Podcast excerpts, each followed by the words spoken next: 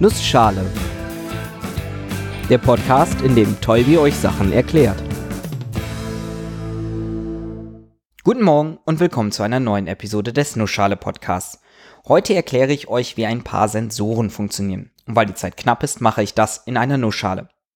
Ich war letztes Jahr campen. Dieses Jahr geht man ja nicht so sehr in den Urlaub. Letztes Jahr haben wir uns noch mit 5000 Leuten getroffen, nämlich auf dem Chaos Communication Camp.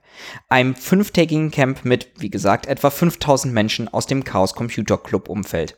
Neben allem, was es da sonst noch so gab, war die Cardio Badge für mich ein echtes Highlight. Kurz zum Namen, Cardio wird K10 geschrieben, die 10 ist natürlich für binär 2, genauso wie es im letzten Camp eine Badge mit der 1 und beim Mal davor eine mit der 0 gab. Tut aber auch nicht viel zur Sache.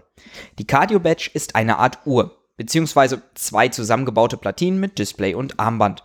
Das Schöne daran, man kann quasi alles an der Uhr selber mitgestalten.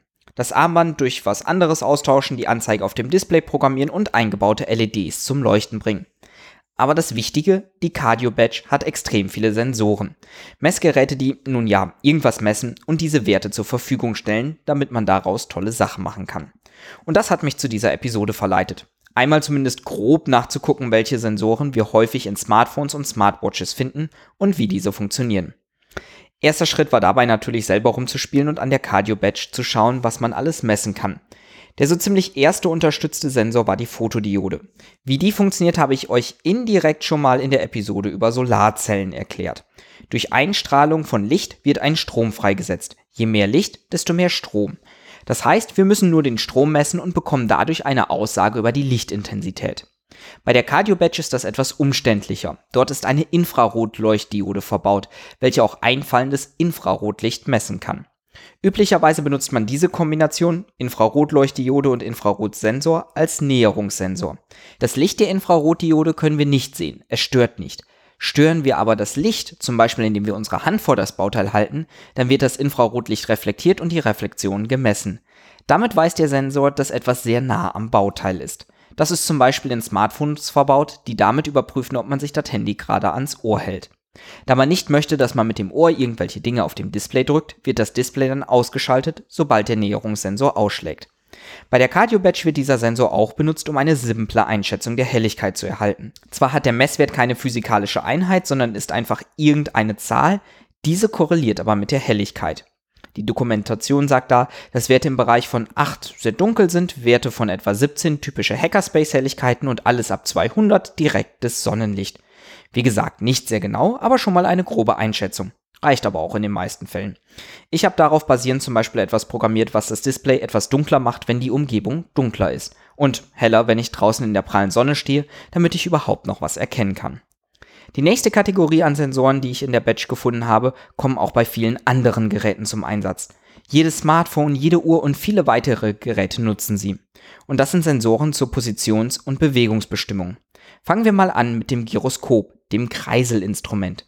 Den kann man sich wirklich wie einen Kreisel vorstellen. Nehmt mal einen Kreisel, dreht ihn an und platziert ihn perfekt gerade auf dem Tisch, so dass er wunderschön stabil dreht.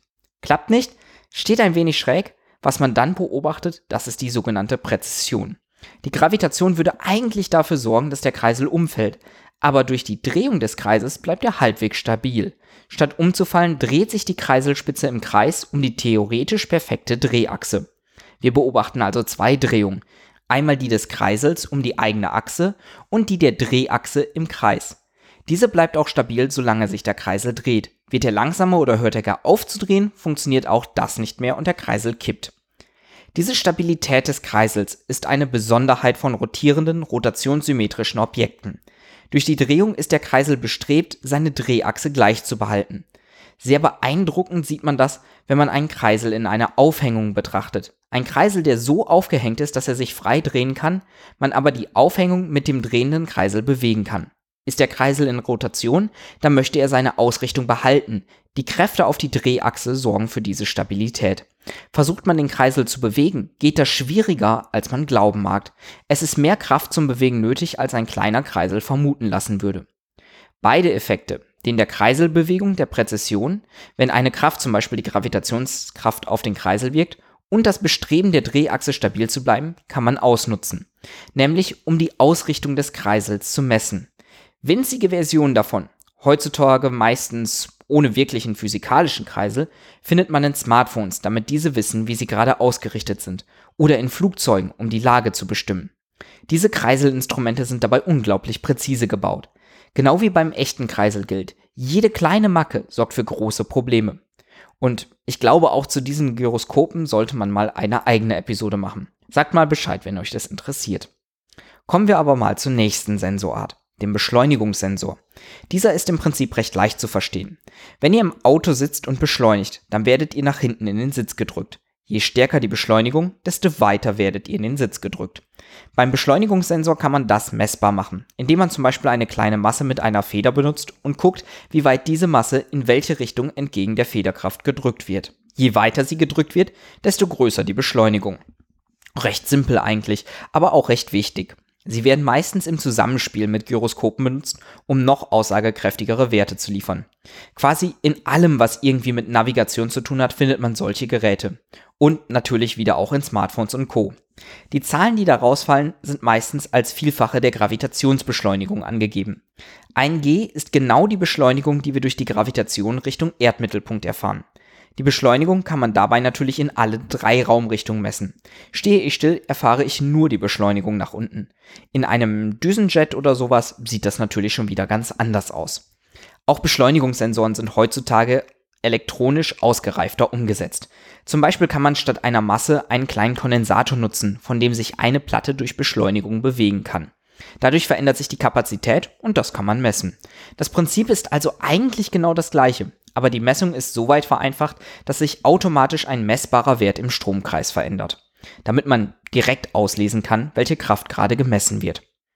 Generell ist das ein großer Trend im Bereich der Sensorik. Alles wird kleiner, und zwar extrem viel kleiner. Bauteile sind nur noch wenige Millimeter groß, wenn überhaupt, und können direkt auf Platinen genutzt werden, um mit anderen Elementen verbunden zu werden. So, ich bin noch nicht mal bei der Hälfte der Sensoren angelangt, über die ich eigentlich reden wollte. Deswegen höre ich hier mal auf und mache einfach nächste Woche noch ein bisschen weiter. Ich fasse noch mal kurz zusammen. Sensoren. Wir messen Dinge. Zum Beispiel Licht, welches durch den photoelektrischen Effekt in Strom umgewandelt wird. Oder Infrarotlicht, das reflektiert wird, wenn beispielsweise ein Ohr in der Nähe ist, um zu reflektieren. Das Gyroskop ist ein Kreisel, der sich nur ungern in seiner Lage verändert, sodass man ihn nutzen kann, um die Lage eines Objektes zu bestimmen. Und der Beschleunigungssensor, der die Kraft misst, die auf ein beschleunigtes Objekt wird, um zu bestimmen, wie sich unser Gerät gerade bewegt. Und das alles wird viel kleiner und funktioniert heutzutage meistens eh ganz anders. Und ein paar mehr Beispiele dafür sehen wir in der nächsten Episode. Bis dahin nochmal wieder vielen Dank fürs Zuhören und bis denn.